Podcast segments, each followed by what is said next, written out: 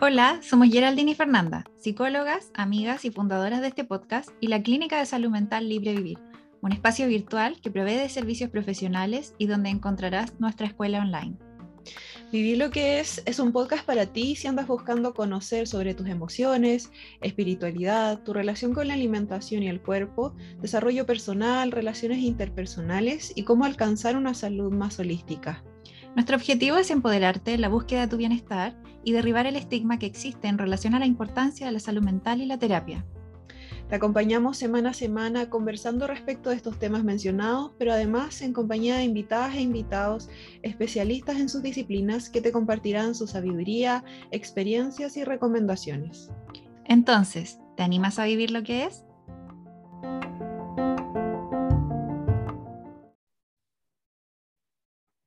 Hola a todos y todas, bienvenidos, bienvenidas a un nuevo capítulo de nuestro podcast Vivir lo que es. Hoy día es un día de grabación, tenemos toda la mañana dedicado, ¿cierto?, al podcast y sobre todo estamos enfocándonos en presentar a todas las chiquillas del equipo, como ya escucharon en la intro, como ya deben haber visto en nuestras redes sociales. Tenemos un equipo con el cual eh, formamos, ¿cierto?, para poder atender y generar espacios seguros para poder atender lo que estés viviendo a nivel de tu salud física y mental. Así que hoy día nos acompaña una de las integrantes de este equipo, una de las chiquillas, y vamos a aclarar varias dudas, vamos a hablar respecto a varios temas interesantes que según nosotras la población, y de hecho les preguntamos también qué dudas tenían, de respecto a cómo, qué esperar en una consulta médica, pero también hay algunas dudas que nos movilizó de que hemos escuchado nosotras incluso con la Gerald, eh, dudas de como fui al médico y no pregunté nada, en verdad, ¿no? Como que escuché solamente. Entonces, ese aspecto más pasivo que nos han mostrado de cómo debemos comportarnos cuando vamos a una consulta médica, eso para nosotras es antigua, antigua medicina, antigua forma de, de, atender las situaciones de salud. Así que en verdad el capítulo de hoy día es para empoderarlos y empoderarlas a qué hay que hacer y qué preguntar y y si no te están respondiendo, entonces, amiga, ahí no es, ¿no? Así que, Gerald, ¿cómo estáis? ¿Cómo te sentí hoy día? ¿Cómo estáis para este capítulo?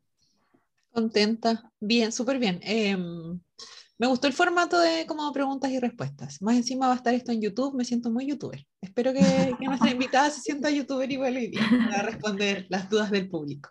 Exacto, como esta cosa bien QA. Exacto. Exacto, sí. Ya queridas, entonces, Connie Vega, María Constanza Vega es su nombre, la invitada de, hoy que tenemos. Ella es médica y está hoy día para acompañarnos, ¿cierto? Responder todas sus dudas y si tienen más incluso pueden escribirnos después en nuestras redes sociales para ver si es que hay un capítulo 2 incluso. Así que, Connie, ¿cómo estás? Bienvenida. Hola, bien, muy contenta de estar acá. Muchas gracias por su invitación. Genial, gracias por asistir y por querer participar de esta instancia que me imagino es nueva para ti también, ¿no? ¿Habíais participado sí. antes? No, nunca. Primera ¿Estás muy nerviosa? Sí, un poco. Bien, perfecto. Connie, por favor, preséntate para que todo el mundo pueda conocerte, saber a qué específicamente te dedicas y también en qué lugar pueden encontrarte también, aparte de la clínica, ¿cierto? Si tienes redes sociales y profesionales, digamos, donde puedan acudir a ti. Perfecto. Bueno, buenos días a todos. Mi nombre es Constanza Vega. Soy médica, egresé recién. Tengo 26 años y estoy eh, atendiendo con las chiquillas en la clínica Libre Vivir. En el fondo con un enfoque em, como buscando tener pacientes que se sientan cómodas con su consulta del médico en primera instancia haciendo medicina general, pero mi idea también es luego irme formando más en todo lo que es como nutrición, endocrinología, y teniendo también las herramientas que nos permita eh, atender a los pacientes de una forma como más global e integral. Por eso también me gusta mucho el proyecto que tiene la clínica de tener psicólogos, nutricionistas, psiquiatra, médico internista, porque en el fondo podemos ver todo el paciente como en conjunto y de una forma muy integral, algo que yo sentía que en la vida real, en mis prácticas y en mi experiencia, como que la consulta se quedaba súper corta en el fondo. Mm. Claro, bacán. Qué rico, nos encanta como saber que, em, que estás como iniciando em, con este enfoque Connie. Siento que mm, siempre, nosotras siempre nos tiramos flores y decimos que es el enfoque del futuro, así que sí. súper felices porque en realidad, bueno, siempre eh, también hemos conversado que quizás acá como que en Chile es algo más nuevo, pero en realidad hay otros países donde esto ya es parte de la normalidad y, y también eh, producto de eso los, los y las pacientes tienden a ser mucho más empoderados y a exigir un, un servicio de calidad. Acá todavía estamos quizás con una mirada más como eh, pasiva, como decía la feña, eh, más em, de la jerarquía profesional, ¿cierto? Yo asisto y por lo tanto yo voy a que me digan cosas y me recomienden cosas y no necesariamente me siento con un rol tan activo eh, en mi tratamiento. Así que felices de tenerte acá. Sí, no, yo feliz también de haberlas encontrado, porque como les decía, sentía que muchas veces la forma en la que estábamos haciendo salud, en la que estábamos entregando, como que se quedaba corta en poder lograr los cambios que uno esperaba con los pacientes. como que uno estudia tantos años y a veces uno no puede transmitirle eso a los pacientes y mm. como, ¿qué estábamos haciendo mal? Y es súper interesante lo que dice la Gerald de que yo tenía esa sensación de que estábamos haciendo algo como pasado de moda, por así decirlo. Mm. Sí, sí, me imagino.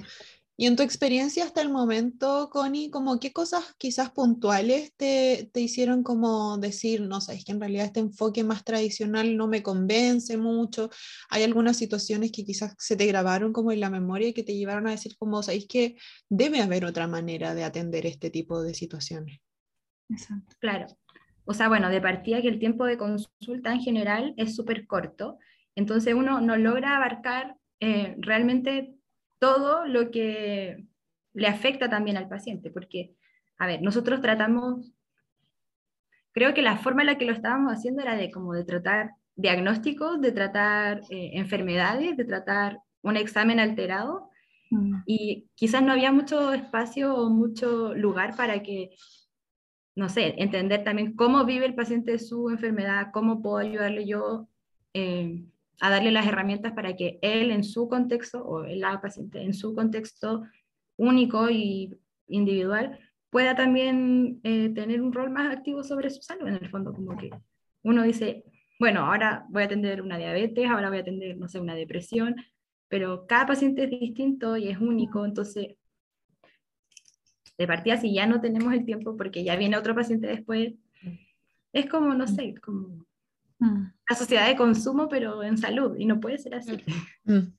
Sí, sí, para las personas sobre todo que hemos trabajado en salud pública, a mí igual me queda mucho ese fantasma todavía de, ese sistema así como tan em, demandante, incluso para, para, la profesional, como que uno llega y sabe que te tienes que enfrentar a este día completo en donde vas a estar viendo una persona tras otra y estás también contra el tiempo y a veces incluso la intención de, una como profesional es poder profundizar un poco más, pero no se te dan las herramientas ni el contexto para hacerlo. Entonces, es de, todas maneras que es, un, es una problemática que escala mucho más hacia arriba y que ojalá podamos ir resolviendo como a nivel de políticas públicas más adelante. Eh, y por eso que cuando se da la oportunidad de hacerlo de una manera más... Em, como más pulida a lo que uno ya observa que es eh, más eh, asertivo, es súper nutritivo porque uno puede como intentar estas cosas, este enfoque, este tratamiento que ya es más individual y que es, mucho más, más completo en ese sentido. Sí, claro. Sí, además en 15 minutos, en 10 minutos no alcanzáis nada, porque, o sea, te dedicáis solo al síntoma, como lo que, claro, esté siendo más doloroso, más complicado del, en el minuto, como más inmediato, pero que llegó a, como a generar las condiciones perfectas para que ese síntoma aparezca, no alcanzáis nada. No, o sea, incluso a mí que yo siempre desde que empecé a atender o a trabajar, en verdad, no he trabajado en servicio público, sino más bien solo privado, yo siempre he tenido harto tiempo. Y una hora incluso a mí se me hace nada, incluso una hora. Entonces para otras personas puede decir, pero voy a estar una hora, es como N tiempo, qué bacán. Sí, pero efectivamente, incluso a mí, que yo estoy acostumbrada a esto, porque de verdad que llevo mucho tiempo atendiendo una hora, nada, es como para mí son como 20 minutos, media hora, en verdad, como en percepción. Entonces, y a veces uno se embala y todo, entonces me imagino que es muy frustrante también para el profesional eh, tener que como adaptarse al sistema en vez de que el sistema se adapte a la necesidad, ¿no? Claro. Y que también, como dice la Gerald, eh, es desgastante como, para, como profesional uno también. O sea, uno quiere promover salud, eh, educar, hacer salud, y se termina enfermando uno también. Mm. Hay algo que no, está, no estamos haciendo bien. Sí, exacto. Sí, ese es el ruido que nos, que nos generó a todos estar acá donde estamos hoy. Exacto. Y de hecho cuando conocimos a la Connie, porque la Connie la conocimos, ¿cierto? Por el llamado que hicimos, ¿verdad? Para profesionales, nos encantó que ella, o sea, como ya estando incluso cursando su carrera, para esto para ella era, era muy ruidoso y, parece que es como que después que saliste de la UGA, ella como que creció. creció la creció el ruido, como que se hubiese así como crecí exponencialmente, entonces nos encantó esa como rebeldía que veíamos que tenías, entonces frente a esa misma rebeldía, frente a esa misma como perspectiva que estáis adoptando como dentro de tu quehacer profesional y personal, porque esto igual no, no es separable, ¿cachai? Como que, o sea, una vez que te incomoda profesionalmente es porque ya personalmente ya te incomodó el cómo está funcionando. Entonces, en base a eso quisimos que la CONI pasara a formar parte de nuestro equipo, estamos súper contentas de eso y quisimos invitarla hoy día para hacer estas QA, estas preguntas, ¿cierto? Para poder dejar a la población mucho más informada y, se sienta como con el, más con el, no es que es tu deber solamente como paciente estar bien informado, sino que es parte de tus derechos, ¿no? Entonces, para potenciar ese lado en ti. Así que partamos nomás, porque hasta yo siento que quiero, quiero, quiero saber la respuesta, quiero aprender. Queremos salir de dudas. Sí, ¿quién parte, Peña? ¿Tú o yo? Dale nomás, Gerald, dale. Sí, dale. Hoy, de verdad, me siento muy youtuber. Eh, la primera pregunta que recibimos em, es, ¿qué es una enfermedad crónica? Y si es que todas requieren tratamiento farmacológico. Ya, bueno, esa es una súper buena pregunta, sobre todo porque eh, es como el tema de moda es como enfermedades crónicas, enfermedades no transmisibles, como cambio de hábito, es como lo que más eh, ocupa en el Fondo de Salud Pública, de recursos y como donde están todos los esfuerzos también como a niveles de política, de ir mm. trabajando en eso. Entonces, y creo que mucha gente de la población también tiene como alguna enfermedad crónica. Así que en simple sería decir que son como patologías que en el fondo se vienen como gestando progresivamente de a poco, que no, no tienen un comienzo agudo y generalmente cuando ya el síntoma se manifiesta en el fondo es porque ya detrás viene un daño a nivel eh, metabólico, celular, como mucho más grande y eso también hace que en eh, muchos de los casos ya sea algo irreversible en el fondo. Mm, perfecto. Mm. Yo quería, como precisar algo, quizás para quienes nos están escuchando, que eh, como en términos así como súper concretos y simples, ¿cierto? Que igual es, es, es, importante comprender la diferencia entre una patología aguda, entre una situación de salud aguda y una crónica, porque como decía la Connie, finalmente como que el, el factor más presente o más determinante acá para llamarlo crónico es el tiempo que esto, en el que esto se ha desarrollado, ¿cierto? Que, que, es algo que lleva harto tiempo y que probablemente también va a requerir su tiempo en poder regularse o poder tratarse, pero que no necesariamente es como sinónimo de una sentencia así de muerte, como que vas a tener que vivir con esto hasta el último día de tu vida, probablemente hay muchas enfermedades crónicas que sí, eh, uno tiene que hacer las paces con ellas y que va a ser algo que va, a pasar a ser parte de tu estilo de vida, pero hay otras, por ejemplo, las, las, eh, patologías como musculoesqueléticas a veces son crónicas porque es un malestar que no ha sido atendido durante mucho tiempo, pero que con el tratamiento adecuado igual puede remitir y puede eh, dar espacio a una mejor salud. Entonces, claro, calidad de vida también. Claro, igual es importante como, como que comprendan que no es sinónimo de, de esta como sentencia tan tajante de, oye, tienes algo crónico y, y hazte la idea de que para siempre vas a vivir con esto. Hay algunas patologías que sí, pero otras que no necesariamente. Son casos específicos. O al recibir incluso algún tipo de indicación al respecto de alguna patología crónica o aguda, eh, también mmm, siento que es importante que mencionemos que eso no, al tiro no es que te cataloga a ti como una persona no saludable, ¿verdad? Porque, o sea, para concebir a alguien que es saludable hay que ver más allá si tiene algún diagnóstico o no. Es decir, cómo vive su vida, qué tipo de calidad de vida y de bienestar alcanza, si está realmente haciendo todo lo necesario para poder potenciar su salud al máximo. Y no solo salud física hablamos, sino también incorporando el concepto de salud mental. Entonces, porque hay muchas veces que es como, claro, se vive como esta sentencia que decían ustedes, y es como nunca en la vida voy a alcanzar a ser este, este personaje saludable que me, me dicen en las noticias o me dicen en las comerciales de las farmacias y todo que, que debería ser. Entonces, en ese sentido siento que es importante que, que se recalque, ¿no, Connie? ¿Qué dices tú? Sí, no, toda la razón, porque una vez le dice a un paciente, por ejemplo, eh, que es diabético, y quizá uno en la consulta ve millones de diabéticos, pero para el paciente va a ser como yo de ahora en adelante soy una persona diabética, enferma y voy a perder los dedos y como todos los mitos que hay en relación a eso. Y muchas veces también viene con una carga como afectiva, emocional súper importante de que, no sé, mi abuelita fue diabética y murió, mi hermana. Bueno, ustedes saben mejor el tema también de cómo, como psicológicamente también se toma la enfermedad, pero en el fondo muchas veces se ve eso como si fuese una sentencia mm.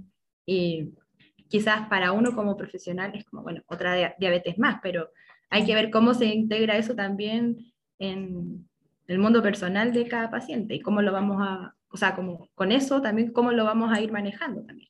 Mm, como súper importante cómo el paciente consigue también su salud y su enfermedad. Absolutamente. Y dentro de este universo de patologías crónicas, Connie, ¿todas necesitan tratamiento farmacológico? Que también es una duda bien frecuente.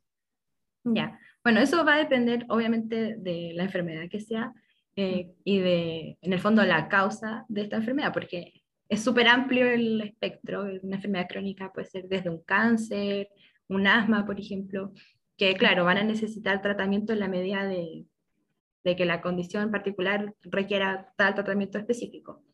Y hay algunas patologías que em, tienen que ver mucho, que es como lo, el fuerte, con el estilo de vida y los hábitos y cómo estamos llevando también nuestra salud. Entonces, eh, quizás van a apoyarse de tratamiento farmacológico, pero la base y como lo indispensable es tratar la causa, en el fondo que era un estilo de vida no saludable que no me estaba permitiendo em, estar como en óptimas condiciones. Entonces, ahí es como lo complejo de cómo cambiar algo que ya, como decíamos, se viene dando en el tiempo.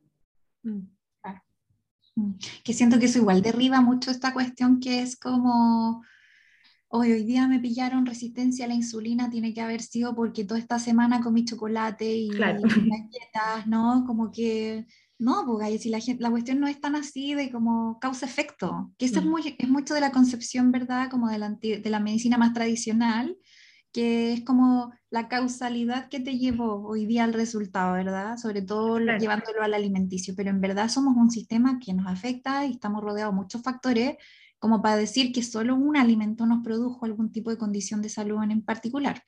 Entonces, esto que dice la Connie de es un estilo de vida que me lleva o me acercó a ciertas situaciones de salud, es por eso, porque hay que revisar toda tu vida, o sea, cómo estáis lidiando con tus emociones, estáis con trabajo o no, cómo, cómo es el ambiente en la casa, o, o, qué tipo de acceso puede realmente la familia costear a nivel alimenticio, por ejemplo. Eso es más importante que lo que tú efectivamente puedes incluso hasta echarte a la boca. Entonces, como a no mirar tan mezquinamente, el cómo yo miré, llegué a algún lugar, porque para llegar a ese lugar tengo que haber transitado muchas cosas antes, ¿no? Claro, y de hecho muchas veces quizás no podamos como precisar cuál fue la causa puntual, porque como somos algo integral, entonces tenemos que revisar, como tú dices, todos los sistemas como salud mental, emociones, manejo del estrés, la alimentación, y la salud también incluye eh, también como las políticas públicas del acceso a áreas verdes, del acceso a la alimentación. Mm. Entonces, es como algo complejo porque es muy global. Exacto. ¿Cómo abordáis eso en 15, 10 minutos ella? ¿Cómo? Claro. muy difícil. Oye, siguiente pregunta, pasamos a la otra. Yo esto igual la quiero, quiero escuchar la respuesta, ¿no?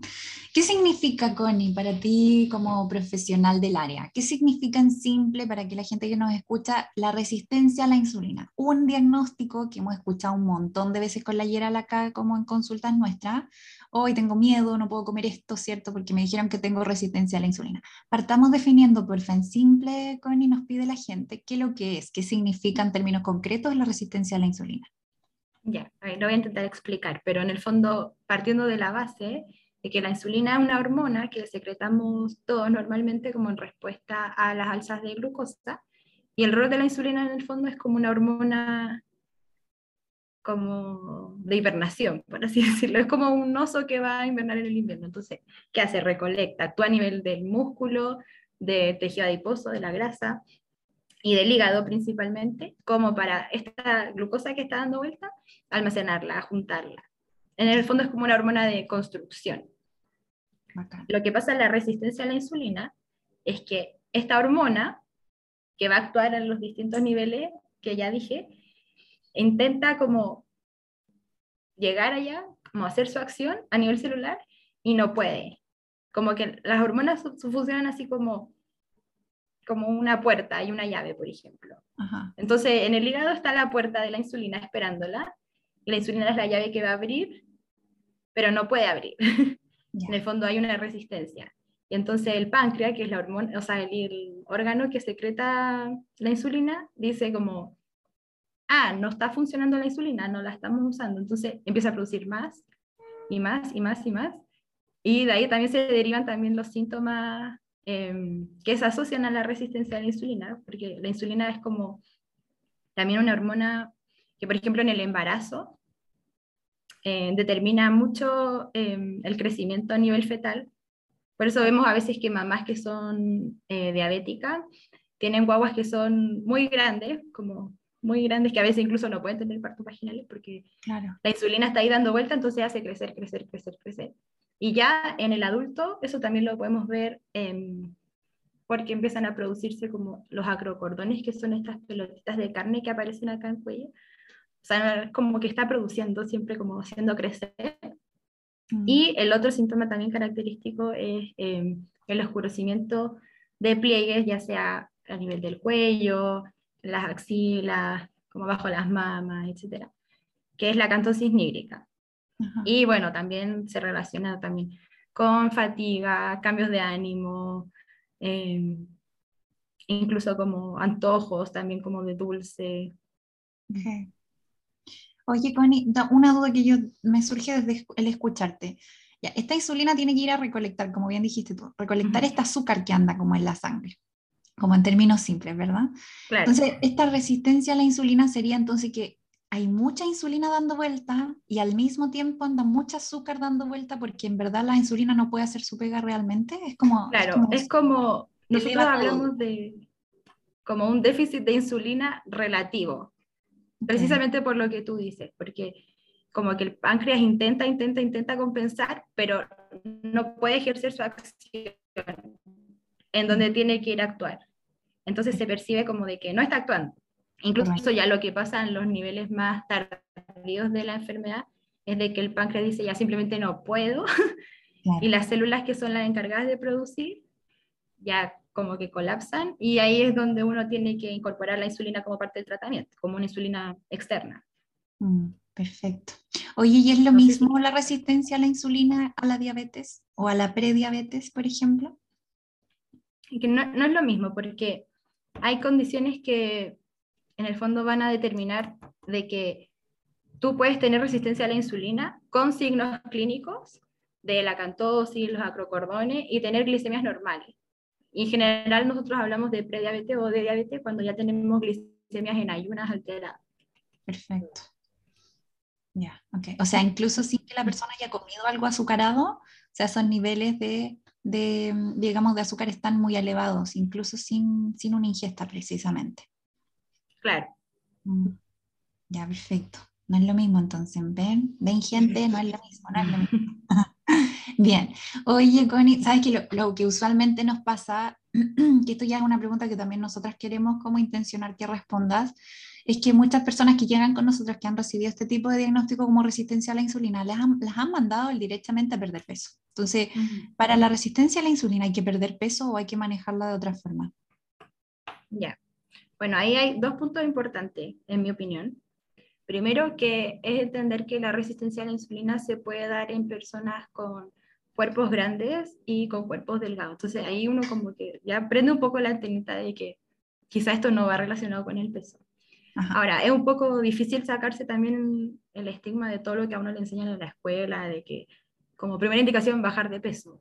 Pero si uno empieza a entender también lo que hablamos de las enfermedades crónicas, de qué es lo que te llevó a, a tener una enfermedad que tiene que ver más bien con los hábitos, como que uno también puede entender que el enfoque del tratamiento tendría que ir por ahí, en el sentido de que... Mm, a ver, ¿cómo decirlo? Em, no sé, eh, si, el, si yo estoy viendo que no puedo usar mi insulina, así como por decirlo en simple, a nivel del músculo, por ejemplo, hacer ejercicio es una excelente forma de de que este músculo se, empiece a ser más sensible a la insulina y ya pueda empezar a usarlo. Entonces, uno de los pilares de la resistencia a la insulina es el ejercicio. Dos, también tener una alimentación variada, en el fondo completa, no restrictiva, porque como que si uno entiende que eh, estos hábitos vienen en el tiempo, uno como que tiene que dar cuenta de que el tratamiento también tiene que ser sostenible en el tiempo. Entonces, una dieta restrictiva de donde yo quizás baje de peso, pero luego vuelva a mis mismos hábitos porque no tengo, no sé, una alimentación consciente o no sé escuchar mis, mis señales de saciedad o de hambre, en el fondo no voy a resolver ningún problema. Mm, perfecto. Y muchas veces también esto tiene que ver con em, manejo del estrés, movimiento, ejercicio, como decía, em, la alimentación. En el fondo es como todo un conjunto como más complejo que solo reducirlo a baja de peso. Exacto, ya perfecto, súper. Así que gente, de nuevo volvemos a reiterar, si les prescriben pérdida de peso para resistencia a la insulina, ahí no es, no es esa la, la, forma donde realmente vas a poder estar en, un, en una situación de, de salud mucho más óptima para ti. Bien. Otra pregunta que también teníamos dentro de las que nos llegaron, Connie, tiene que ver con hacer dietas rigurosas. ¿Ayuda a bajar el índice de azúcar en la sangre? Ya, esto igual va como un poco de la mano con lo que hablábamos, de que como qué tan sostenible es en realidad hacer una dieta rigurosa. Es como, estamos atacando realmente el problema, como quizás podría enfocarme en eh, hacer un cambio que sea sostenible, como no sé si me explico, hacer ejercicio, por ejemplo, em, relacionarme de mejor manera también con la comida y basar mi tratamiento también en eso. Perfecto. Y además que, em, por ejemplo, el cerebro, su principal nutriente, o sea, como su comidita favorita es la glucosa. Entonces, eh, como para el cuerpo en general es súper riesgoso eh, hacer estos cambios como tan sin sentido de hiperglicemia, hipoglicemia. La hipoglicemia es algo súper peligroso también para el cuerpo, porque el cerebro es como su principal fuente de la glucosa. Claro. Claro. Y que nos pone en riesgo también, como decías tú, de estas fluctuaciones, en donde, claro. hacer la dieta rigurosa quizás, quizás, en algunos casos, puede funcionar durante un periodo de tiempo, pero en la mayoría lo que la evidencia muestra es que posterior a esa restricción Luego se viene una fase, ¿cierto?, en la que el cuerpo pide volver a comer eso que está prohibido y muchas veces con una sobrealimentación, con una desregulación en la conducta alimentaria. Entonces yo le digo a mis pacientes como, ya, sí, quizás vas a controlar tu glicemia durante un periodo de tiempo según este régimen alimentario, pero ¿qué va a pasar cuando te des el atracón? ¿Cachai? O cuando se te pase la mano porque estaba tan rico y te lo permitiste y no aguantaste y te comiste el doble de lo que acostumbrabas a comerte de ese carbohidrato que generalmente es lo que más se restringe, ¿cierto? Entonces, claro, después la persona igual se ve expuesta a un pic de glicemia que tampoco es concordante con intentar mantener los niveles estables. Y de hecho hace peor, como que quizás podrías estar como, como pasado un poco alto Y eso es como más estable que estar muy alto y luego muy bajo. Exacto. Sí.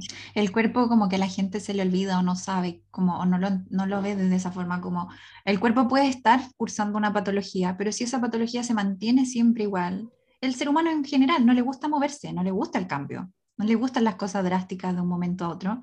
Lo mismo al cuerpo, el cuerpo le gusta esa comodidad, aunque esa comodidad tenga algún aspecto como, como alguna condición o algún tema que a lo mejor en términos generales podrían ser una alteración, al menos esa alteración que sea constante no le es problema, sabe manejarla, puede mantenerse como en ese status quo, ¿no? Porque además el cuerpo, si lo, llevamos a, tiempos más ancestrales, o sea, el perder peso significaba como una amenaza, por ejemplo, para la propia subsistencia, era como un mensaje de no hay lo suficiente para poder vivir, entonces podemos morirnos, ¿no? Entonces, esa situación es muy desgastante para el cuerpo, sentir que no tiene lo suficiente para subsistir y menos para hacerle frente también a esta alteración que puede haber ya de base. Entonces, como doble o triple pega. Ah, doble o triple pega. en ese sentido, es súper importante, siento lo que estáis diciendo, con de, como de mostrar que en verdad el cuerpo se la puede, a pesar de que haya como ciertas condiciones que estén pulsándose, el cuerpo se la puede. Y si nosotros lo ayudamos, ese es el punto, buscar cosas que realmente le apoyen, le ayuden, le alivien la carga, no que le echen más carga encima, ¿no? Mm. como lo estresante que es perder peso, ¿no? O hacer cosas para perder peso. Mm. Bacán. Súper. Oye, Connie, otra pregunta como también relacionada con la diabetes que nos hicieron es si es que em, la diabetes puede generar problemas eh, en el cerebro, como por ejemplo falta de memoria, eh, demencia, etcétera, como algunos síntomas más neurológicos. Sí, ya. sí también es una súper buena pregunta. Eh, bueno, el cerebro es también un órgano más, entonces todas las enfermedades que tengan que ver con como un daño como metabólico que en el fondo causan estrés, no sé si como muy, un estrés oxidativo en el fondo como de estar en un estado como de no salud, eh, claro, también tiene consecuencias a largo plazo, como mm. prevención de demencia, que hoy es súper importante porque tenemos mucha población adulto mayor y cada vez más, es precisamente como ahora, a los 20, 30, 40 años, empezar a hacer cambios que me permitan tener un estilo de vida saludable, porque todo este daño que se va acumulando de ser hipertenso, de ser diabético, porque no hago ejercicio, porque no se relaciona bien con la comida en el fondo, em, claro, se acumula y eh, son como el principal factor de riesgo para todas esas enfermedades como a largo plazo. No sé si la pregunta lleva más como, eh, como en agudo tener algo como neurológico, pero sí a largo plazo, claro, se relaciona con todas las enfermedades de demencia, Alzheimer, pérdida de memoria. Mm. Y igual siento que ahí es importante como eh, eh, destacar lo que dijiste hace un rato, Connie, esto de enfocarnos en las conductas que sí son modificables, que sí son sostenibles, como por ejemplo, no sé si es así o no, pero lo que yo he leído y he escuchado es que, por ejemplo, incluso para estas enfermedades degenerativas eh, neurológicas, em, la actividad física es un muy buen hábito a cultivar para prevenir. Protector claro, es un factor protector. Entonces, ya nos damos cuenta de que si yo voy a estar haciendo actividad física para mejorar mi resistencia a la insulina, por ejemplo, o mi diabetes, no solamente estoy matando ese pájaro, sino que estoy matando también otro pájaro más adelante eh, de un posible síntoma neurológico em, con este hábito que, que insisto, súper importante, es modificable, es algo que puedo incorporar a mi rutina diaria y no necesariamente algo que tengo que sacar y suprimir de mi rutina. Totalmente, sí. claro, es como que uno lo piensa en que como estás ganando algo en vez de como me voy a restringir de algo. Exacto. Mm. Oye, Connie, ¿y tú cómo le explicas a los pacientes en, general cómo, qué significa el tener diabetes? Porque tenemos distintos tipos también, ¿verdad? Pero, Y también distintas formas de poder manejar o poder atender cuando hay una diabetes presente en mi vida, ¿verdad? ¿Cómo le explicas tú en simple para que la persona lo entienda y pueda empoderarse de sacar provecho lo mejor posible de todos sus recursos personales y materiales y sociales, etcétera, para poder atender esta situación de salud? Ya. Igual esa es súper buena pregunta porque la diabetes es como una patología súper común em, y que también siento que, no sé por qué la diabetes como que tiene mucha carga también como emocional, como que todo el mundo ha tenido algún familiar o alguien con diabetes. Entonces, claro, hacer el diagnóstico de diabetes, sobre todo, por ejemplo, cuando un paciente ya está como más avanzado y tenemos que decirle como vamos a partir de insulina, por ejemplo, es como algo súper, súper complejo. Y los pacientes también se, se, asustan mucho porque como que ya saben que, por ejemplo, uno puede tener eh, neuropatía en el fondo de perder sensibilidad de los dedos y perder la extremidad, daño al riñón, el daño a los ojos, entonces ya hay como una conciencia también de eso. Entonces igual es complejo como hacer el diagnóstico y abordarlo en tan poquito tiempo en la consulta, pero así como en simple es como un poco parecido a lo que hablamos antes de resistencia a la insulina, que en el fondo hay de dos tipos, la tipo 1 y la tipo 2. La tipo 2 es la que más se relaciona con el tema de los hábitos. ¿Sí? También tiene un componente genético, que eso ya también se sabe, pero em, como que cuesta que en el fondo el paciente como que se haga cargo también de su diagnóstico y se empodere de poder decir como cómo activamente voy a asumir este rol. En el fondo es como, no, yo soy diabético, entonces voy al consultorio para, para que me pinchen o me pincho yo. Es como igual cuesta un poco como empoderar en ese sentido. Mm, perfecto. Sí, y la diabetes tipo 1 es la que más bien se presenta a edades súper tempranas, como que directamente tienen alta o una carga mucho más alta a nivel genético, dices tú, Conio, ¿no? Claro, o sea, las dos tienen un componente genético. Incluso se pensaría que a veces como, como en el fondo esto de enfermedades no transmitibles también tiene también un componente genético, pero es como algo más nuevo. Y claro, la tipo 1 se presenta en pacientes más jóvenes, en general adolescentes o niños, y suele ser como mucho más ruidosa en el sentido de que puede tener un debut como muy escandaloso, que muchas veces la diabetes tipo 2, por ejemplo, se diagnostica en los controles de rutina, en exámenes, a diferencia de la tipo 1 que puede ser como más escandaloso el debut. Claro. Perfecto como con una descompensación más severa, porque uno no necesariamente en esas etapas tan, tempranas de la vida em, piensa que podría estar presentando esta, esta enfermedad. Claro. ¿Verdad? Mm, yo siento que igual escuchándote me da la impresión que quizás algo que le puede servir a las personas cuando se empiezan a, a enterar y a familiarizar con este diagnóstico es comprender que es multifactorial y que no necesariamente es mi culpa, no necesariamente estoy haciendo todo mal, Em, como, como aclarar un poco el panorama de que acá hay varios factores que están interviniendo y nos vamos a enfocar en los que sí pueden mejorar tu calidad de vida en este minuto, ¿cierto? O sea, la Connie acá, si la van a ver por esto, no, jamás la, los va a retar, les va a decir, pero señora, aquí, caballero, ¿cómo no se dio cuenta antes? No, pues, o sea, eso, eso, literal, eso no está en este espacio, en este espacio ni de conversación, ni tampoco se van a encontrar con esto en su consulta, digamos, cuando la vayan a, a visitar a la CONI. Eh, ¿Sabes qué? Otra duda que incluso hasta yo tengo, Connie, que eh, también nos llegó, si tengo diabetes, tengo que ir todos los meses, ponte tú a consulta médica, tengo que estar constantemente como dejándome acompañar para poder ir viendo qué, ajustes hay que hacer o cómo se están moviendo mis niveles de, de azúcar, mis niveles de insulina. Ya, perfecto. Eso igual va a depender un poco del estado en el que estemos de la diabetes, como no es lo mismo un paciente que ya está muy avanzado y descompensado y está con insulina y estamos con glicemia así como tu, tu, tu, Claro, ahí va a tener que ser como más, eh, más cercano la diferencia entre cada control. Pero en el fondo un paciente como diabético estándar, donde uno inicia, por ejemplo, metformina y todos los cambios en el estilo de vida, en general, como cada tres meses se recomienda ir haciendo el control por un tema de que el examen que nosotros usamos para controlar eh, es la hemoglobina glicosilada, que es como el examen acusete, que a veces los pacientes dicen, no, doctora, si me salió mal la, el azúcar, porque justo ayer comí una torta, por ejemplo. Y lo que nos permite hacer este examen, que es la hemoglobina glicosilada, es ver un promedio de las glicemias del azúcar eh, tres meses hasta la fecha. Entonces, en el fondo, como porque la hemoglobina dura tres meses en el cuerpo, la vamos controlando y ahí vamos viendo como esa es una nueva eh, un nuevo promedio de las glicemias. Mm, no sé si se entendió. Sí, totalmente. Sí, porque sabes que es súper buen punto ese, que siento que espero les lleve más calma también a la gente, ¿verdad? Que nos escucha, porque se, yo tengo muchos pacientes que no tienen diabetes necesariamente, pero consultan mucho.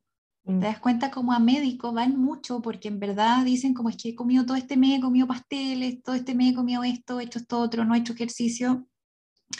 Y eh, es de seguro que estoy pésimo, estoy mal, ¿no? Entonces, en verdad también hay que dar espacio, hay que, hay que ir como regularmente, ¿verdad? Pero no sé si, no es tan seguido tampoco lo que hay que hacer, pero eso también es un factor estresante. O sea, me imagino, por ejemplo, cuando, o sea, pongámonos en casos más graves, como de cáncer, por ejemplo. O sea, cada vez que la persona tiene que ir a hacerse exámenes es un día terrible, porque es de mucha incógnita, de como de ir y sentirse bien, pero no sé qué me depara, lo que me va a decir este informe que me van a entregar hoy día después de todos los resultados. Entonces, con cualquier tipo de situación de salud, a uno se le ponen los nervios de punta. Entonces, y si a eso, y a eso súmale qué tipo de profesional vamos a encontrar al otro lado, si me va a retar o me va a decir algo, peor todavía, los niveles de estrés, de adrenalina, etc. Entonces, que tú digas esto, que en verdad puede, necesitan ser constantes, pero no necesariamente algo de todos los meses, ayuda también a soltar, a relajar, no pasa nada y como qué cosas puedo hacer yo durante todo este tiempo en que no voy a estar necesitando ir. Tengo muchas cosas que hacer yo por mi cuenta que no dependen necesariamente de que me lo diga el médico o la médica que me atender. Mm.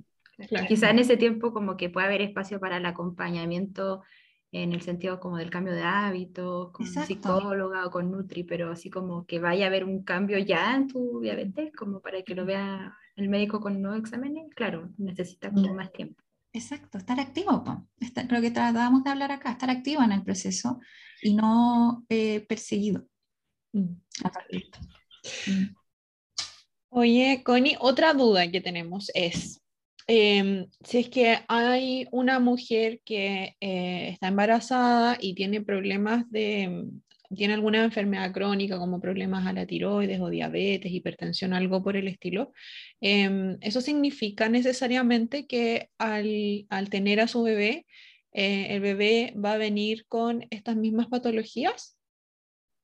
Ya, a ver, es que ahí hay como dos temas. Uno, que como decíamos, Em, la base de todo esto son los hábitos. Entonces, quizás el bebé no nazca como diabético en el momento, pero sí ya se ha visto de que, claro, hay un componente genético también en todo lo que es como enfermedades no transmisibles, enfermedades crónicas, y que además como va relacionado con el estilo de vida, si no se hacen cambios, entonces hay una alta probabilidad de que a futuro ese hijo también desarrolle las enfermedades, porque en el fondo vienen de un tema de hábito, de cómo se hace la alimentación en la casa, eh, tenemos el deporte incorporado, por ejemplo, y además como un factor como genético de por sí.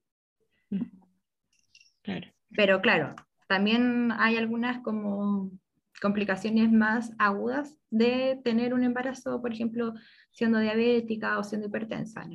Mm, ya, perfecto. ¿Sabes qué? A mí me ha pasado que llegan mamás conmigo para revisar su propia relación con la comida y eh, como existe todo este peso centrismo al respecto, ¿no? Si yo tengo un peso alto y yo veo también que mis hijos a lo mejor tienen un peso alto también, me siento mala mamá.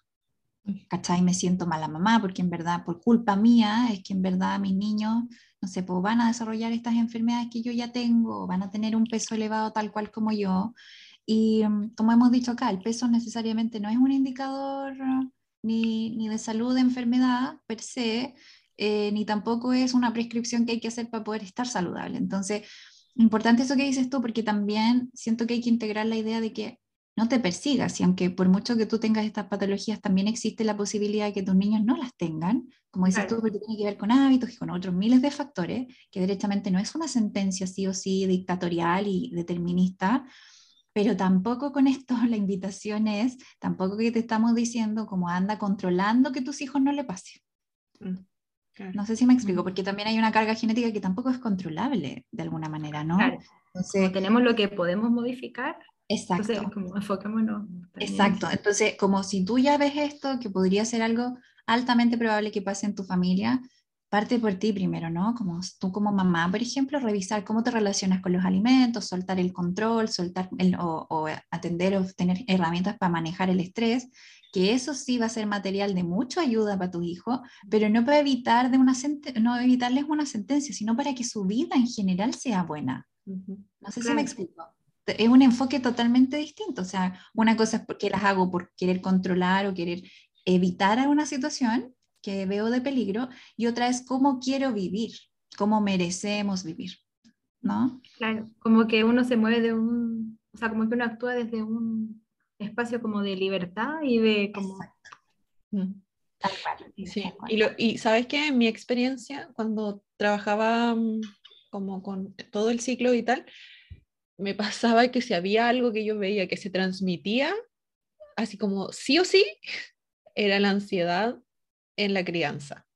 Esa ansiedad que yo puedo llegar a sentir, que no es voluntaria obviamente, pero que sí hay muchas personas que sienten como con, oh, yo tengo esto, entonces no, puedo permitir que a mi hijo le pase lo mismo y por lo tanto estoy muy hipervigilante en lo que comen, lo que hacen, lo que no hacen, que no se caiga, etcétera, etcétera, etcétera les prometo que esa ansiedad es más transmisible, más heredable que a veces incluso algunas patologías físicas.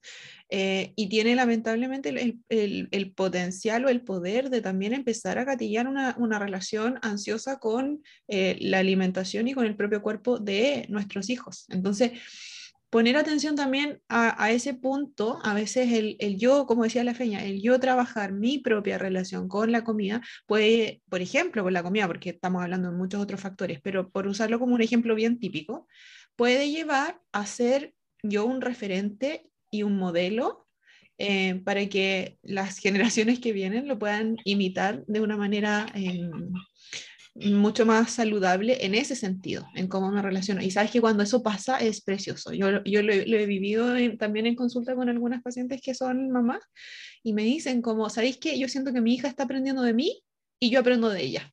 Porque los niños también son muy intuitivos por naturaleza, en cuanto a su movimiento, en cuanto a su alimentación, entonces cuando no los apretamos ni los limitamos, ni les transmitimos ansiedad, también podemos nosotras aprender de ellos, ¿cachai? Como comen mucho más variados, esas, eh, respetan sus niveles de saciedad, no juzgan cuando tienen hambre, se mueven de manera disfrutable, ¿cachai? Entonces, si, si adoptamos esta visión, no solamente nos vamos a estar moviendo desde el miedo, sino que nos vamos a estar moviendo más desde la curiosidad de qué es lo que puedo aprender acá. Desde la promoción y desde también saber cómo habitar mis espacios o mis, mis estados emocionales, sin juicio, dándole espacio a todos. ¿sí? Hay otra cosa que quiero hacer la salvedad. Mi lado feminista no me permite no decir. Esto que estemos hablando de mamás, no es que las mamás sean las culpables o las únicas que están a cargo de esta situación, es que nosotras en general atendemos más mujeres. Mm. Entonces, en verdad, por eso las ponemos acá como dentro de los casos que más usualmente escuchamos. Pero acá padres también escuchamos que, por ejemplo, como que tienen un rollo con el tema de no comer dulces y como y son los que más llevan dulce a la casa. Entonces se obsesionan con cómo están los hijos, con qué consumen y todo.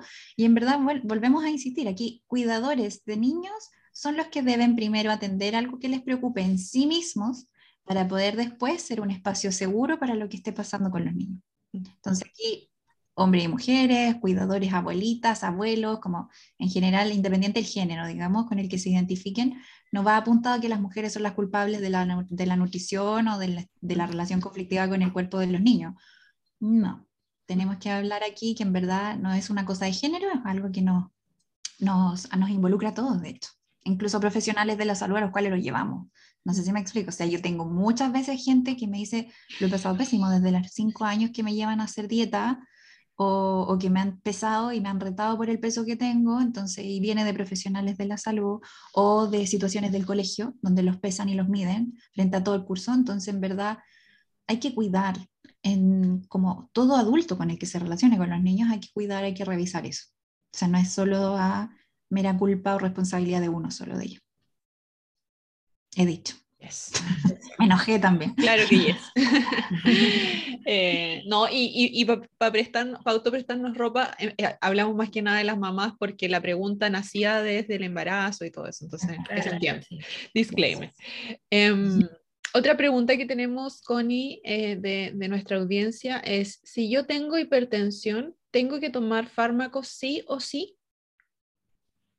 Ya, también es como esa buena pregunta, porque va a depender en el fondo de las cifras tensionales de los niveles y de también de todo el contexto en el que se da esta hipertensión. O sea, no es lo mismo un paciente hipertenso eh, que ya ha tenido infarto, un paciente cardiópata, coronario, que ha tenido accidentes cerebrovasculares, donde vamos a tener metas mucho más estrictas y vamos a construir un plan de tratamiento farmacológico eh, como orientado a esas metas más estrictas, donde vamos a tener que quizás tomar hasta tres fármacos para la presión. Entonces, como que va a depender también, porque yo creo que como que el grueso de la población no es un hipertenso así como severo, o sea, la hipertensión es algo como muy prevalente, pero sí mucho de la población se beneficiaría de eh, hacer esto mismo que hemos estado hablando, cambios de hábito, ejercicio, bueno, quizás restricción con la sal. Ya en pacientes que son ya declarados hipertensos, claro, hay que, hay que acompañar todos estos cambios, que son como la primera indicación, con un tratamiento farmacológico como orientado a metas según Em, las comorbilidades y como la condición de salud general del paciente. Mm. Perfecto. Oye, Connie, la, la, hipertensión en simple, ¿cómo la puede entender la gente? Porque claro, no es como que una persona con hipertensión siente, ponte tú, la, el corazón que se le va a salir necesariamente. A veces hay mucha gente que vive con esto muy en silencio, porque en verdad hay síntomas que si es que no está tan descompensada la situación, a veces ni se percata que las tienen, ¿no? Entonces, en simple como para que la gente lo entienda, qué es lo que significa tener una hipertensión, qué es lo que sería. Ya, no, sé si lo puedo explicar en simple, pero en el fondo eh, es algo como súper complejo porque involucra distintos mecanismos como renales, eh, hormonales, en el fondo de todo lo que es el equilibrio de el agua y los electrolitos como el sodio y el potasio en nuestro cuerpo, que como tú dices es al final una enfermedad silenciosa que va de a poco, como dañando los órganos blancos que nosotros llamamos, visión, cerebro, corazón, el mismo riñón. Entonces, como es silenciosa precisamente, como que cuesta encontrarla en niveles tempranos donde uno puede hacer como las intervenciones para prevenir como todas estas condiciones, pero en el fondo creo que en simple diría que hay como un desequilibrio en la homeostasis, como en el... ¿Se entiende? Sí, ¿Sí? si quieres precisarlo más, dale. como, en, como en este estado de equilibrio como celular, em, de los trastornos de los electrolitos, sodio, agua en el fondo, que van a determinar em, un daño progresivo a largo plazo. Ya, ok. Perfecto. Oye, entonces no es como la presión, así como que cuando yo me tomo las pulsaciones aquí, ¿verdad? Como en el, como no sé, aquí en, el, en la muñeca o en el cuello, no es como que uno puede decir, ah, ya, si me salen tantos latidos necesariamente es como tengo hipertensión o no, sino que tiene que ver con una cosa más interna, por eso es como una enfermedad silenciosa, en verdad es como la presión que existe como del, digamos, del torrente sanguíneo, cómo va el torrente sanguíneo, como de fuerte o de lento, digamos, como algo así en simple. Claro. Y esto también va generando modificaciones como en el mismo vaso sanguíneo, Correcto. que es como todo este proceso mm, aterosclerótico y degenerativo que va a determinar finalmente un daño a los órganos. Exacto, como va muy rápida, la presión es muy alta, eh, digamos, en ese sentido, para poder decir que, digamos, en eso en ese torrente sanguíneo y todo, como que va muy rápido la cosa, ¿verdad? Entonces se puede generar daño, como que va todo a más... Y también tiene que ver, como cuando uno toma la presión, como tú dices, claro, uno está viendo como, como qué tan fuerte percibo yo que estoy con mi fonendo, como este torrente. Pero también afecta mucho si el paciente está muy nervioso porque le da miedo al doctor o porque como el estrés y claro, todo eso. Tal cual. Perfecto. De nuevo, otra, condición más multifactorial, por favor. Claro. no, solamente es como descuidarse, entre comillas. Exacto. Claro, sí, de hecho cuando uno hace el diagnóstico de hipertensión, está como lo que se llama hipertensión de bata blanca, que como que literalmente el paciente si venía tarde, atrasado a la consulta, llegó nervioso, entonces obviamente va a salir hipertenso, ya esperamos un rato en silencio, la volvemos a tomar y ya sale bien.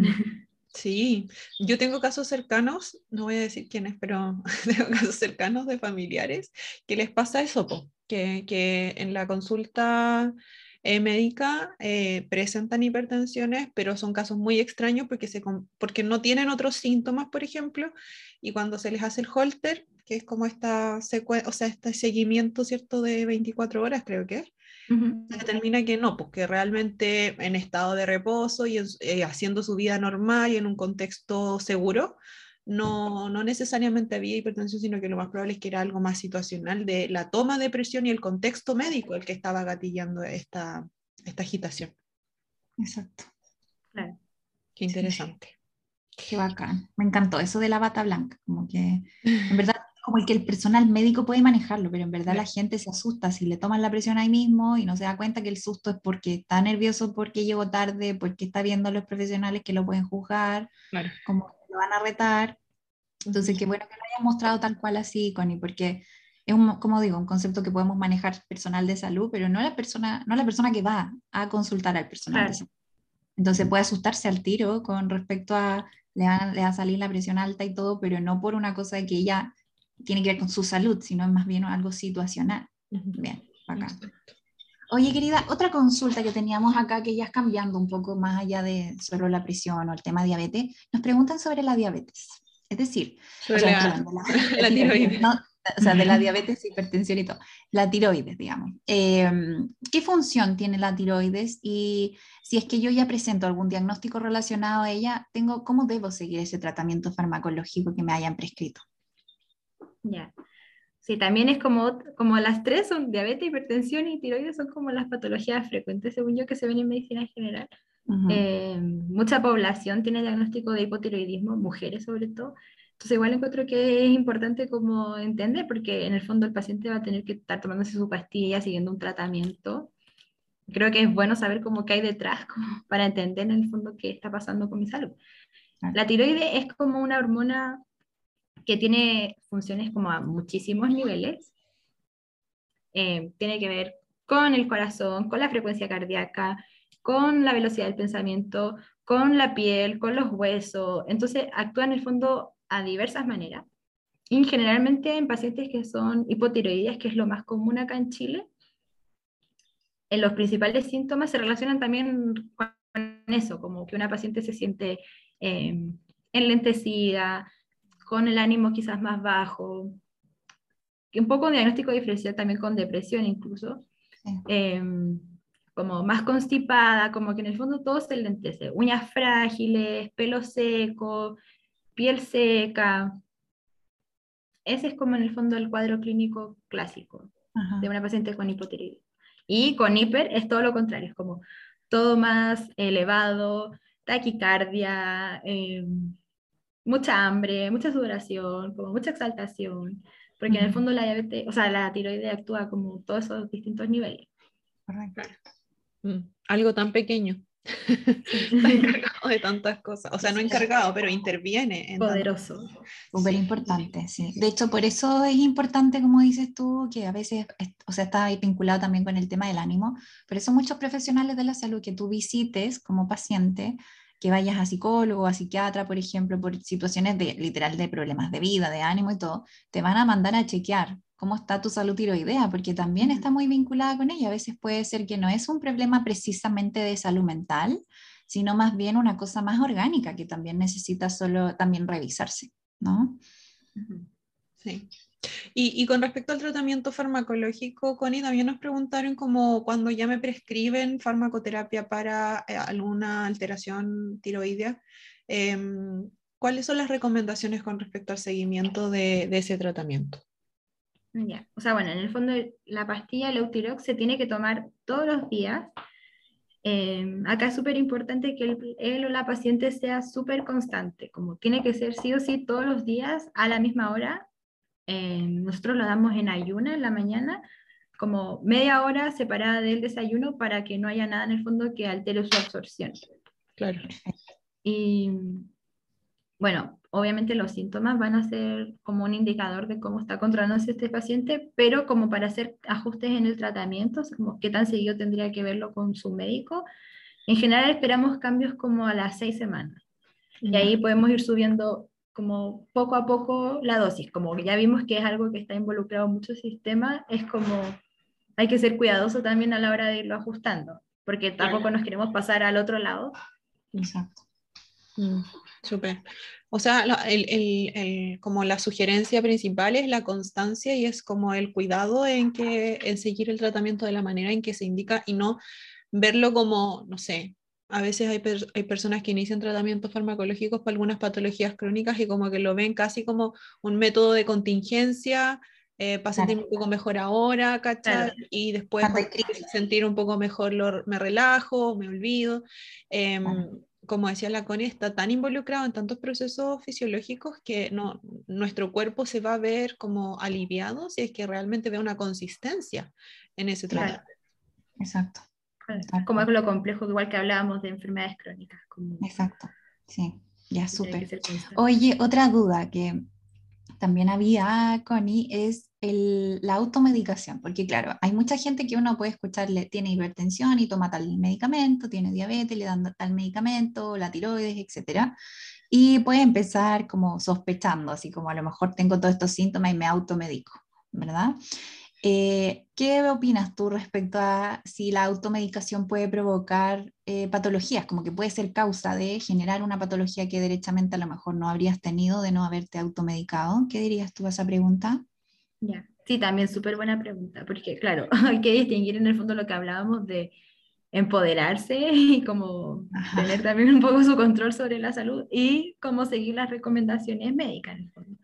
Porque claro, automedicarse eh, nunca va a ser algo beneficioso y puede ser de hecho algo súper, súper, súper complejo, como muy riesgoso. Va a depender también en el fondo de a qué nivel estemos hablando de automedicación, pero claro, en el fondo hay que ser cuidadoso igual con el tema de los fármacos porque es algo externo.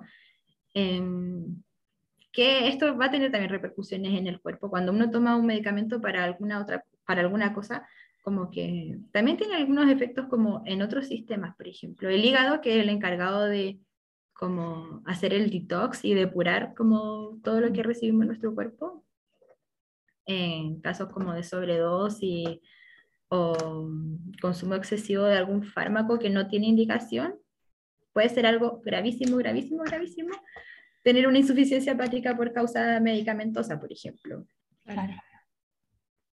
Sí. Así que es complejo también el tema de la Y yo siento que igual tiene, puede ser riesgoso en muchos casos porque tapa síntomas, como que los síntomas que pudieran ser más puros y que son indicadores de ciertas patologías para poder ser detectadas a, tiempo, muchas veces con la automedicación se ven como modificados, ¿cachai? Entonces incluso el diagnóstico va, va a tardar más en, en ser certero. Exacto. Súper buena. Como que ensucia también el síntoma. Mm, Exacto. Claro.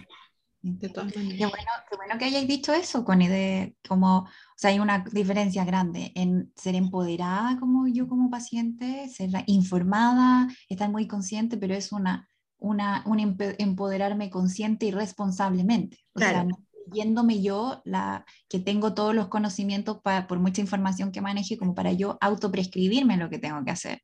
También está parte de ese empoderamiento es delegar esas funciones más atingentes a un profesional que pueda guiarme para yo también potenciar más incluso mi empoderamiento, pero bien desde una guía profesional también, ¿no?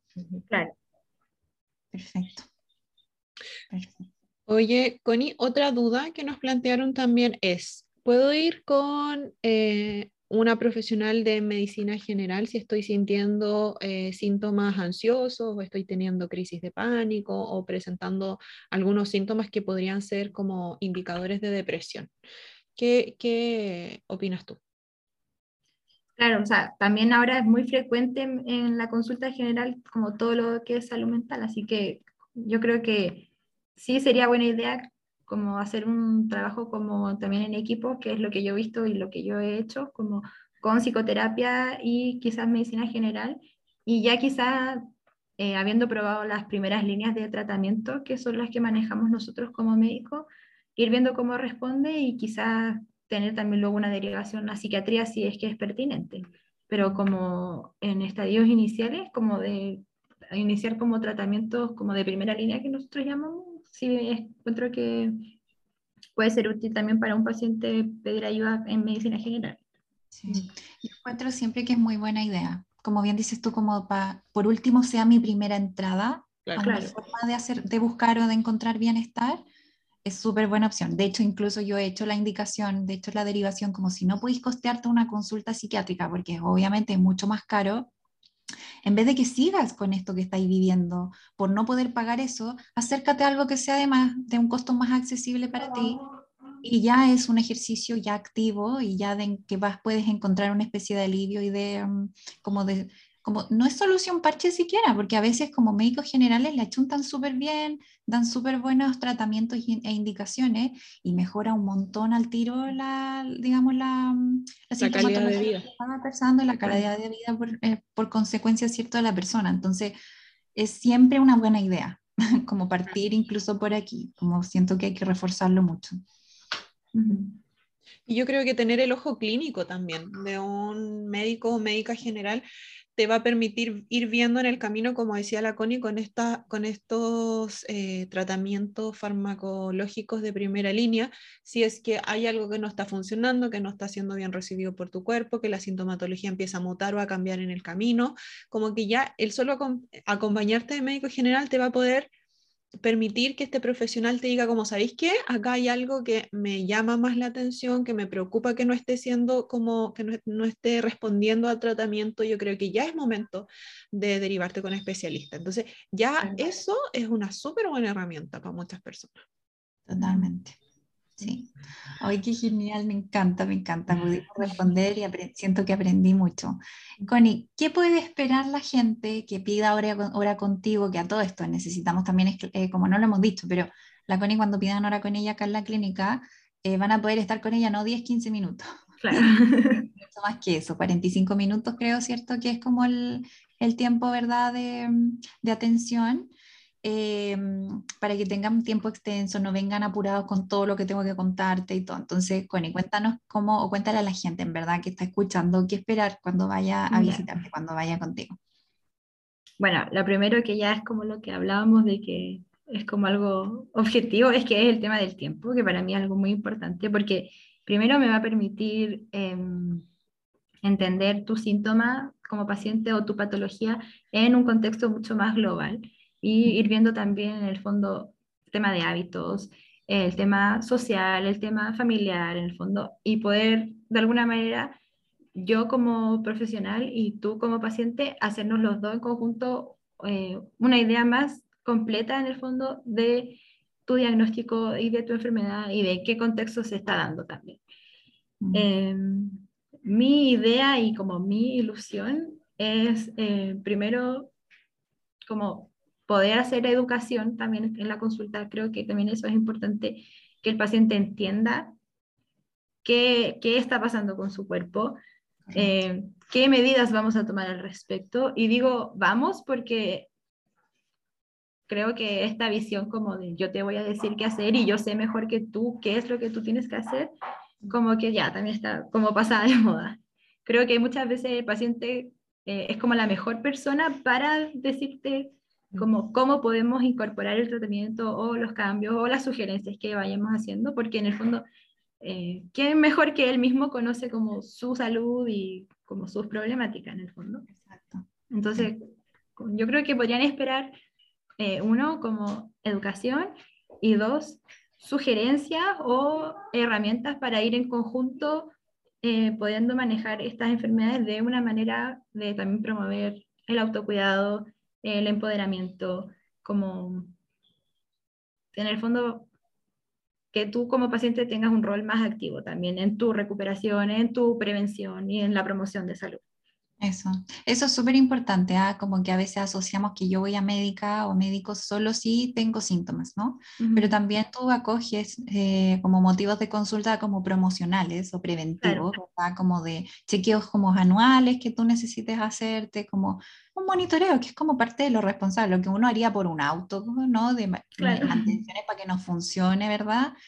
Por respeto a este vehículo que también tenemos como cuerpo, como instrumento de vida, necesitamos también ir a hacerle chequeo. Entonces la CONI también va a apoyar allí a quienes no necesariamente tengan una patología o algo que tratar, sino más bien a lo mejor hacer un chequeo por curiosidad y por obviamente por responsabilidad y conciencia de cómo me estoy, cómo, vinculando con mi cuerpo y su salud.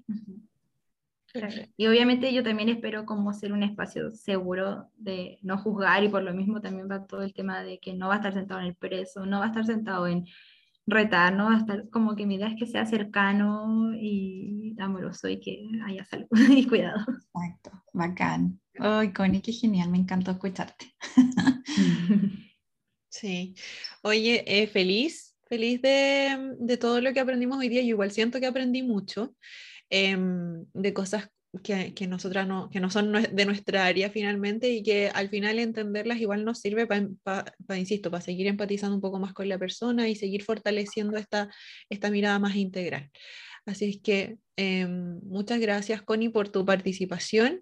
Oye, tenemos, tenemos primicia de que estás ahora en el mundo Instagram, ¿o no? Ah, sí. sí, sí. ¿Cómo te encuentran en Instagram? Cuéntale a nuestra audiencia ya bueno, me creé un Instagram también en el fondo con este mismo objetivo de poder ya desde, desde ya, desde antes de la consulta, como ir educando y haciendo también recomendaciones. Entonces, mi cuenta en Instagram es eh, doctora escrito D-R-A-M-C Vega, que es mi nombre completo. Doctora Mac Vega. Lo vamos a dejar aquí en la descripción para que puedan ir para allá. Pero si no, vayan a buscarla a Clínica Libre Vivir y también va a estar ahí, digamos, cómo pueden acceder a ella Em, y a ver su, su, su, currículum o su, digamos, como su... Su descripción profesional. Claro, su descripción profesional también está allí. Em, y te, tenemos etiqueta también con tu, con tu, o lo vamos a hacer, no me acuerdo bien. No, lo vamos a hacer, porque es más, es más reciente su página, así que hay que etiquetar. Sí, Lo voy, a, lo voy a ir a hacer ahora ya. La, eficiencia, misma de esta mujer.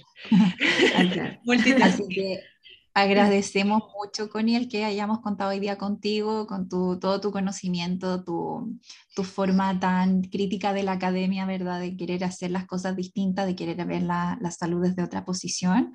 Y esperamos que a la, a la, población le haya quedado, a la gente que nos escuchó, le haya quedado claro todas las respuestas. Tratamos de ser lo más como eh, de explicar lo más simple posible la situación, cosas que son tan complejas a veces de poder entender para que pierdan el miedo y, puedan atenderse realmente y encuentren y sepan cómo detectar, hacer el filtro con qué profesionales ustedes merecen y tienen todo el derecho de eh, reclamar para tener, digamos, una atención de calidad. Así que gracias chiquillas y gracias a, Muchas gracias también. Qué bueno que les haya servido todo lo que hablamos. Sí, total. Y muchas gracias a las personas que nos, nos, hicieron preguntas. Igual siéntanse con libertad de más adelante preguntar, porque lo más, me tinca que se viene la segunda parte más adelante. Así es que lo pueden hacer a través de Instagram, em, en nuestro perfil del podcast, que es Vivir lo que es podcast, o si es que tienen alguna duda o sugerencia quizás más extensa, lo pueden hacer también a nuestro correo electrónico, vivir lo que es gmail.com, la página web de la clínica donde pueden conocer a la CONI, pedir hora con ella, pedir hora con alguna de las otras profesionales del equipo es www.clinicalibrevivir.com. Em, ¿Qué se me queda en el tintero? Ah, y allí mismo pueden acceder a la escuela. Es que tenemos como tantas plataformas últimamente que es como mi, mi chequeo mental. Eh, ¿Qué más? Hay mucho que ofrecer. en Spotify nos pueden seguir también eh, presionando la campanita para quedar suscritos o suscritas al canal y nos pueden valorar también en Spotify, que eso lo agradecemos mucho. En la sección donde aparece una estrellita pueden eh, darnos las estrellitas que quieran para que ganemos un poquito más de, de relevancia en las búsquedas y más gente conozca el contenido que compartimos acá. Exactamente. Así que gracias por todo, gracias chiquillas, gracias. a la audiencia y nos encontramos la próxima semana con un nuevo capítulo. Que estén bien. Chao, estén chao. muy bien, nos vemos. Chao.